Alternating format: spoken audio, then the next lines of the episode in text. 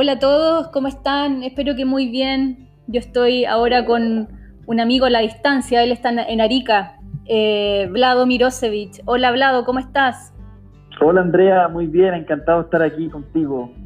Bueno, Vlado Mirosevich Verdugo, él es cientista, político, eh, diputado por el primer distrito de la región de Arica y Parinacota en el periodo del 2018 al 2022. Estás en eso ahora.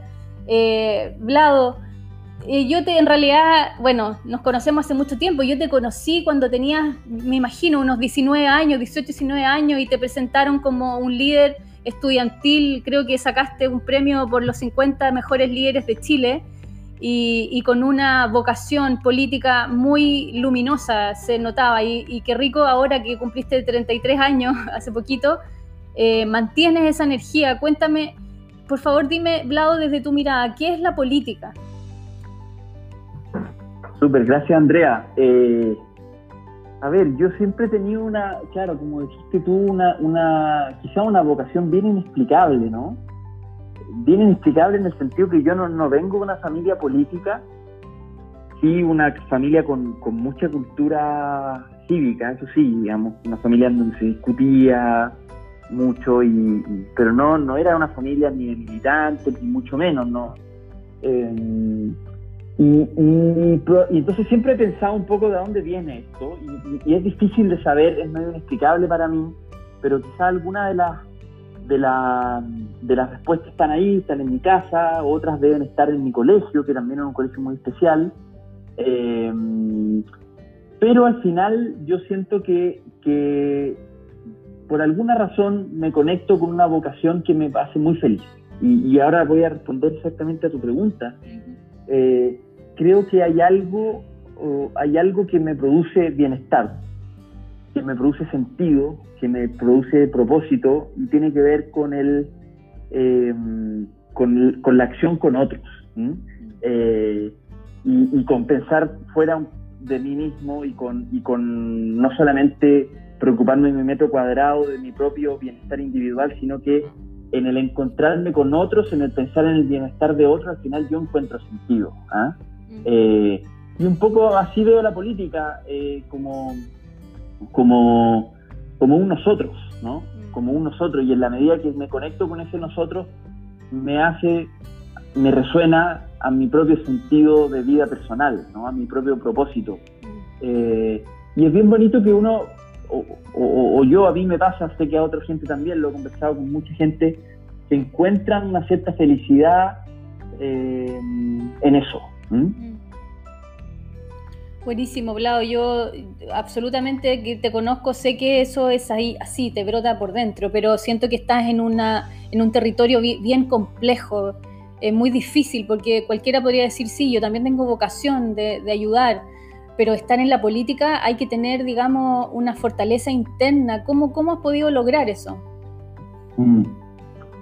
Sí, la política es un espacio, por claro, porque uno podría, uno podría encontrar sentido en cultivar un nosotros en distintas cosas y no solo en la política, sino en distintas dimensiones o planos, pero, pero en mi caso, siendo la política algo tan árido también, eh, yo encuentro, encuentro como cobijo en la historia, la verdad, Andrea. ¿ah? También una, es una de las vocaciones medio inexplicables, pero, pero yo cuando leo un libro de historia, cuando me, cuando me, me introduzco en ciertas preguntas del pasado, em, eh, me hace mucho sentido, como que ahí encuentro mi cobijo. Eh, eh, como en momentos de dificultad en donde ciertos liderazgos tuvieron claridad, en donde se construyeron grandes cosas. Eso me, no sé, estaba estudiando el otro día la historia de la, de la educación normalista, o sea, em, los valores republicanos que habían ahí.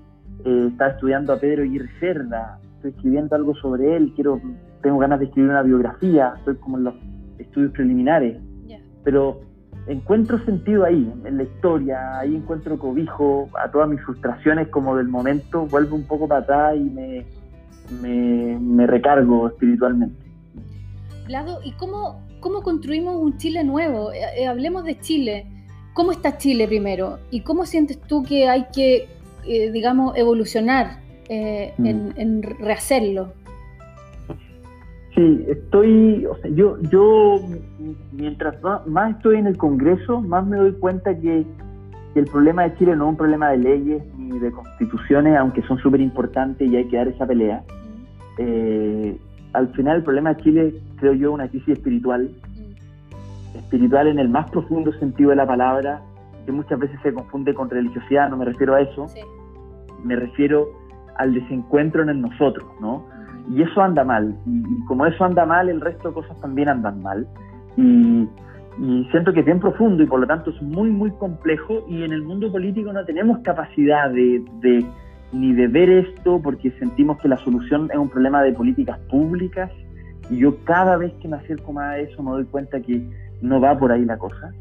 Eh, creo que hoy día se requiere un liderazgo espiritual para el momento, para el, para el estado mental en el que estamos. Es decir, siento que todas nuestras instituciones quedaron chicas, creo que nuestra democracia quedó chica y la conciencia humana se está expandiendo hacia otros lugares eh, y las respuestas técnicas no están haciendo sentido y no van a hacer sentido desde ese ángulo. Entonces creo que eh, tampoco yo tengo una respuesta de cómo, cómo, cómo acabar con este divorcio espiritual, pero al menos creo que creo que esa es la pregunta, es el ángulo al menos, ¿no? Eh, eh, y ahí hay que escuchar a otro tipo de líderes, por eso que Pepe Mojica creo que hace tanto sentido, porque su liderazgo no es un liderazgo de gerente, ni de yo tengo todas las soluciones, confíen en mí, déjenme gobernar, sino que es un liderazgo más bien espiritual de cómo navegamos esta incertidumbre entre todos, pero lo hacemos de una manera civilizada, democrática, encontrándonos de una manera republicana. Creo que por ahí va la, probablemente él tiene muchas más pistas que, mm. Que otros liderazgos que pretenden tener todas las respuestas, ¿no? Mm.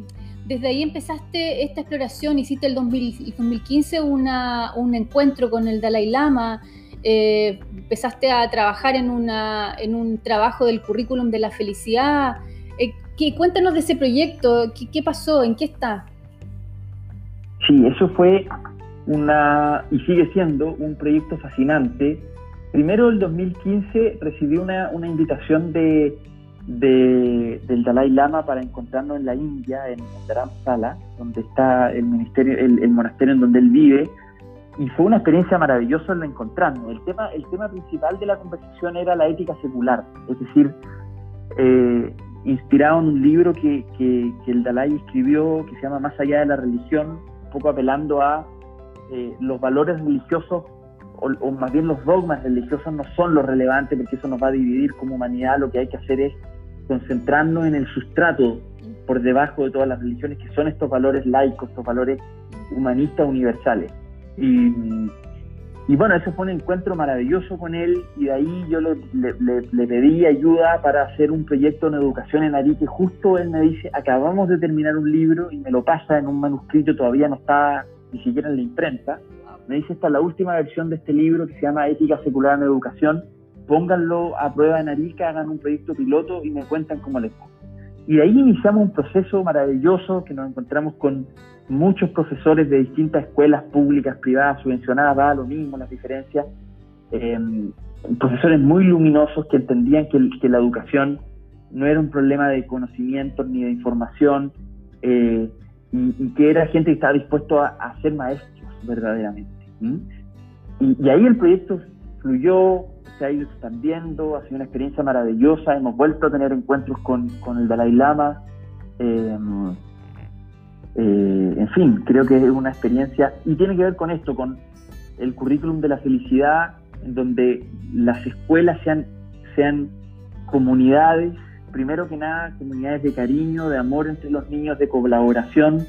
Eh, y una relación de maestro-aprendiz con, con los profesores y no este sistema de competencia o de control absoluto que las escuelas parecen cárceles o fábricas, pero no son comunidades de respeto, no son comunidades de cariño y, hemos estado intentando cambiar eso contra viento y marea porque hay que decirlo muy, muy...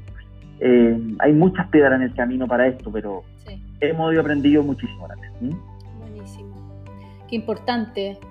Vlado, estamos en un minuto a nivel planetario súper complejo. Me imagino que tú desde tu, desde tu postura, desde tu trabajo, lo es más rudo todavía. Eh, ¿cómo, cómo, cómo podemos avanzar? ¿Qué, ¿Qué, sientes tú que han sido las mayores dificultades? Por otro lado, ¿cuáles, cuáles son también los desafíos y las oportunidades?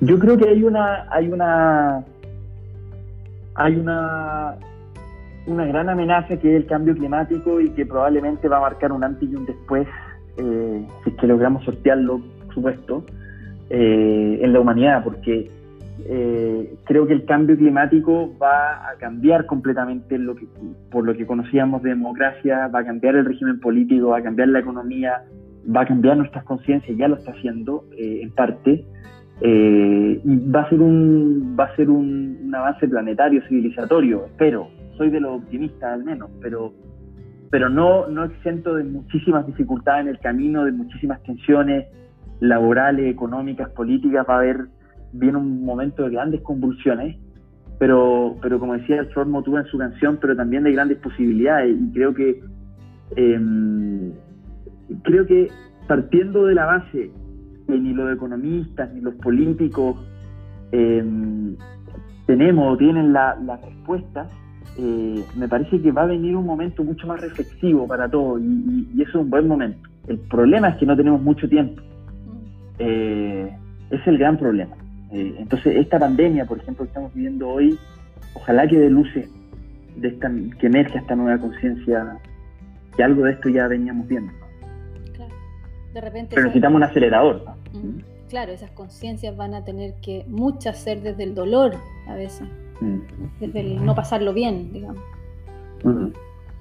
Vlado, tú estás, estás liderando proyectos bien interesantes en el Congreso.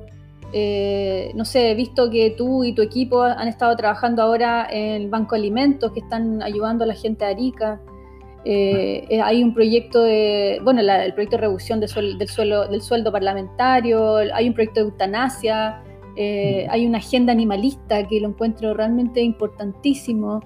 ¿Qué, qué está ocurriendo ahí? Porque en el fondo nosotros nos informamos nosotros, me refiero a los que no estamos ahí en el, en el Congreso, nos informamos desde los medios de comunicación, que en realidad es muy sesgada información.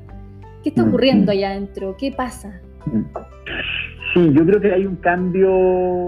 El, propio Congreso, igual que todas las instituciones y que toda la sociedad chilena, está viviendo grandes transformaciones. Eh, este Congreso es bien distinto del periodo pasado y para qué decir hacia atrás. Eh, ha habido un proceso de renovación muy grande que probablemente no se aprecia del todo porque justo tocó un momento de mucha convulsión, pero, pero realmente el Congreso se ha renovado mucho y las conversaciones comienzan a ser distintas y, y hay un cambio de práctica y hay gente nueva que ha entrado eh, y hay una, hay una mm, vocación por agendas nuevas que antes, durante la transición, no estaban presentes, no había vocación para eso. Eh, hay, hay, agendas nuevas, por ejemplo, el de eutanasia que tú mencionabas, es un proyecto que está, está inspirado en la libertad, pero también está inspirado en la compasión. Eh, y, un proyecto que ah, en los años anteriores hubiese sido completamente imposible siquiera que se discutiera. Era un tabú en, la democracia chilena y, con todos estos cambios culturales que han habido en los últimos años, eh, una agenda como esta que parece completamente razonable, es decir, no tenemos por qué obligar a alguien a seguir sufriendo si es que él no lo desea eh, y está en una condición médica terminal, eh, porque el Estado va a seguir eh, obligándolo a sufrir? No tiene ningún sentido. Y por otro lado, es mucho más compasivo y respetuoso de su propia voluntad y su propia libertad que él tome la decisión, que ese paciente decida, ¿no? Y, yo estoy bastante sorprendido con cómo el proyecto ha ido avanzando. Ahora está, por supuesto, frenado por porque la prioridad está puesta en otro lugar, pero, pero es un proyecto que yo creo eh, va a transformarse en ley, ¿ah? va, a transformarse en ley. Eh, así que tengo una esperanza, eso me, esperanza mucho, ese, proyecto en particular me, me ha tenido bien, eh, bien esperanzado que las cosas pueden ser distintas, porque pasar de ser el país más conservador de América Latina y uno de los más conservadores del mundo, uno de los últimos en divorcio, uno de los últimos con ley de aborto, eh, siempre estábamos en la última cola. Eh, puede ser, puede ser, y la transformación que yo veo va para allá, que seamos al final uno de los países más liberales de América Latina, más respetuoso de la libertad del otro, más, más que reconozca más al otro como un legítimo otro y no le intente imponer ni dogmas ni, eh, ni leyes conservadoras y autoritarias que ya hay que ir dejando de lado, ¿no? Así que eso me esperanza mucho, la verdad, Andrea. Bueno. Siempre positivo tu lado. Yo no podría trabajar en lo que tú haces, te, lo, doy firmado. Eh, sí, hay hartas frustraciones, pero, pero no vale mucho la, pena contar de esas, porque también, eh, no, esto es un proceso de, de, tira y afloja permanentemente, o sea, es un proceso de avanzar, de esperanzarse y retroceder, es así, pero, pero por otro lado, creo que hay cosas que son realmente para esperanzarse, ¿no? Y quizás es mejor poner el acento ahí. Sí, creo que el, amor por Chile te, te, moviliza y es como lo llevas en el alma y eso es lo que te da fuerza, ¿no? Como, como dije al inicio, yo no, yo no sé, Andrea, de dónde viene, eh, pero, pero cuando logro salirme del estado de ánimo de la frustración que, que, que me gobierna a ratos, y logro quizás quitar un poco el ruido ambiente, al final, al final, al final, termina algo en mi interior que no sé qué es, termina re-energizándome para seguir adelante.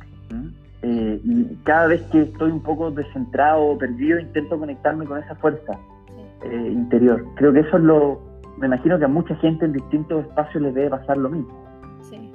¿Quiénes han sido tus mayores maestros, Vlado?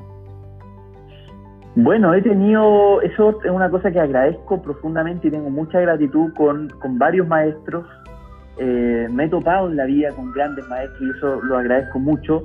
Eh, el profesor Agustín Esquella, con quien hace poco sacamos un libro sobre, sobre se llama Libres e Iguales, eh, ha sido un buen, muy buen profesor en términos de liberalismo igualitario, de, de cómo cómo combinar dos valores fundamentales que es la libertad y la igualdad, que no tienen que ser excluyentes ni contradictorios, hay que, hay que lograr una justa medida entre ambos. Eh, otro profesor que, con, el que, con el que estudié desde muy desde el colegio, de ahí en adelante, es por supuesto Fernando Flores, eh, un filósofo, un intelectual chileno, eh, a quien debo mis acercamientos con, con la ontología del lenguaje, en fin, Ahí también está, bueno, por supuesto, el profesor Maturana, eh, alguien que no conocí, pero que, sigo estudiando permanentemente es Francisco Varela, que tenía también una, relación muy estrecha con, el Dalai Lama, que conectó ciencia y budismo. Eh, de hecho, el Dalai Lama me comentó cuando el primer encuentro con él me dijo, yo tengo una foto de, Francisco Varela en mi pieza. Lo recuerdo mucho porque le agradezco eh, el haber hecho ese nexo entre, entre ciencia y budismo, entonces me, me, impactó muchísimo la, yo sabía de la relación, había leído los libros de, las, de sus conversaciones con científicos y, que Varela era, el organizador, pero, pero cuando me lo contó me, impactó muchísimo. Creo que Chile ha tenido, ha tenido y tiene grandes maestros que les debemos mucho, y yo le debo mucho. El libro Libres e Iguales, en las conversaciones que nombraste con Agustín Esquella, ¿a qué, le, ¿a qué le llamas libertad, Hablado? ¿Qué es lo que es la libertad para ti? Uf, es una, una pregunta súper difícil, difícil de, difícil de responder. Eh, libertad es algo, yo creo, muy sagrado que el ser humano siempre tiene que cuidar, que es la posibilidad de inventarse eh, por sí mismo, pero no solo, no en solitario, pero sí por sí mismo, un proyecto de vida, ¿no? un propósito. Y que, que toda sociedad, toda sociedad democrática debiese ofrecer un espacio de soberanía individual en donde cada uno tenga la posibilidad de auto autodeterminarse y autoinventarse, ¿no? Eh, que eso está lejos de ser una acción puramente individual, no, es solitario, por supuesto, pero, pero sí surge de ahí, eh, aunque requiere de condiciones sociales para que eso, eso florezca, ¿no? Eh, pero al final la libertad es eso, creo que ese espacio sagrado de invención de uno mismo y de uno con otro importante. Vlado, háblale como para cerrar, no quitarte más tiempo. Eh, danos un mensaje a las personas que estamos, digamos, los seres, digamos, los ciudadanos. Eh, ¿qué, mensaje nos puedes dar como para poder ir trabajando en conjunto con ustedes que están en, los proyectos de ley, en, el liderazgo? Eh, háblanos un, poquito sobre cómo podríamos eh, trabajar en conjunto.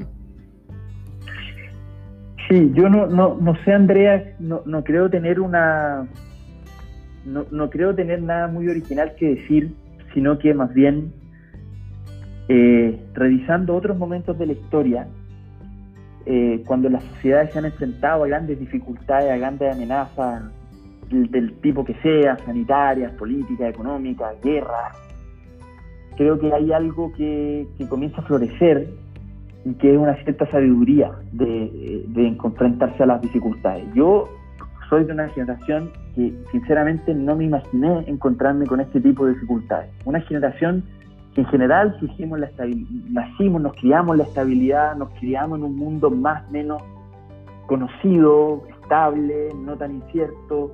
Probablemente estábamos acostumbrados también a buenos niveles de, de acceso a los bienes materiales, estábamos acostumbrados a un cierto tipo de vida y esto llega y nos recuerda que vivimos en el devenir y que vivimos en el cambio y vivimos en la incertidumbre. Y entonces creo que ojalá florezca entre nosotros esa sabiduría para poder navegarlo juntos. Eh, simplemente eso, creo que hay otros momentos de la historia en donde las sociedades han logrado tener esa sabiduría y otros en donde definitivamente no lo han logrado y eso ha sido muy catastrófico en muchos sentidos, ¿no? Eh, así que eso, Andrea, ojalá que florezca entre nosotros esa sabiduría. Buenísimo, Vlado. Necesitamos más líderes como tú que hablen de libertad y de educación espiritual. Eh, espero que, salgan muchos más para poder hacer de este planeta algo más armonioso. Ojalá, ojalá hay que, también creo que esos líderes hay que construirlos, hay que, hay que concentrarse en la juventud, creo que ahí está la... A mí me ha impresionado recorriendo colegios, escuelas, la conciencia ambiental que ellos tienen es una cosa verdaderamente, a mí me esperanza mucho conversar con ellos, con gente más joven. Eh, ahí está, ahí, ahí va a florecer. Sí, de todas maneras. Te agradezco, Vlado, tu tiempo, tu conversación. Eh, nos da, a mí me da en el fondo una sensación de tranquilidad que estés tú ahí en el Congreso. ¿Qué quieres que te diga? me da una alegría. Vale, muchas gracias Andrea, muchas gracias y un abrazo a todos los que nos escuchan. Un abrazo, muchas gracias.